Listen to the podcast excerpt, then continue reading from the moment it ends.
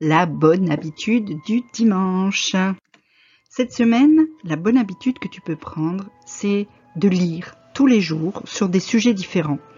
C'est très très important, surtout quand on s'apprête à faire des études, d'apprendre à avoir l'esprit ouvert sur d'autres sujets que ceux qui sont nos sujets de prédilection ou ceux qu'on est obligé de lire toutes les semaines, d'ouvrir tes horizons, de voir et d'apprendre des choses différentes sur des sujets différents et qui vont ensuite pouvoir se connecter aux choses que tu apprends tous les jours, aux choses que tu es obligé de lire et qui vont te permettre de mieux comprendre ce qui se passe autour de toi, le monde, etc.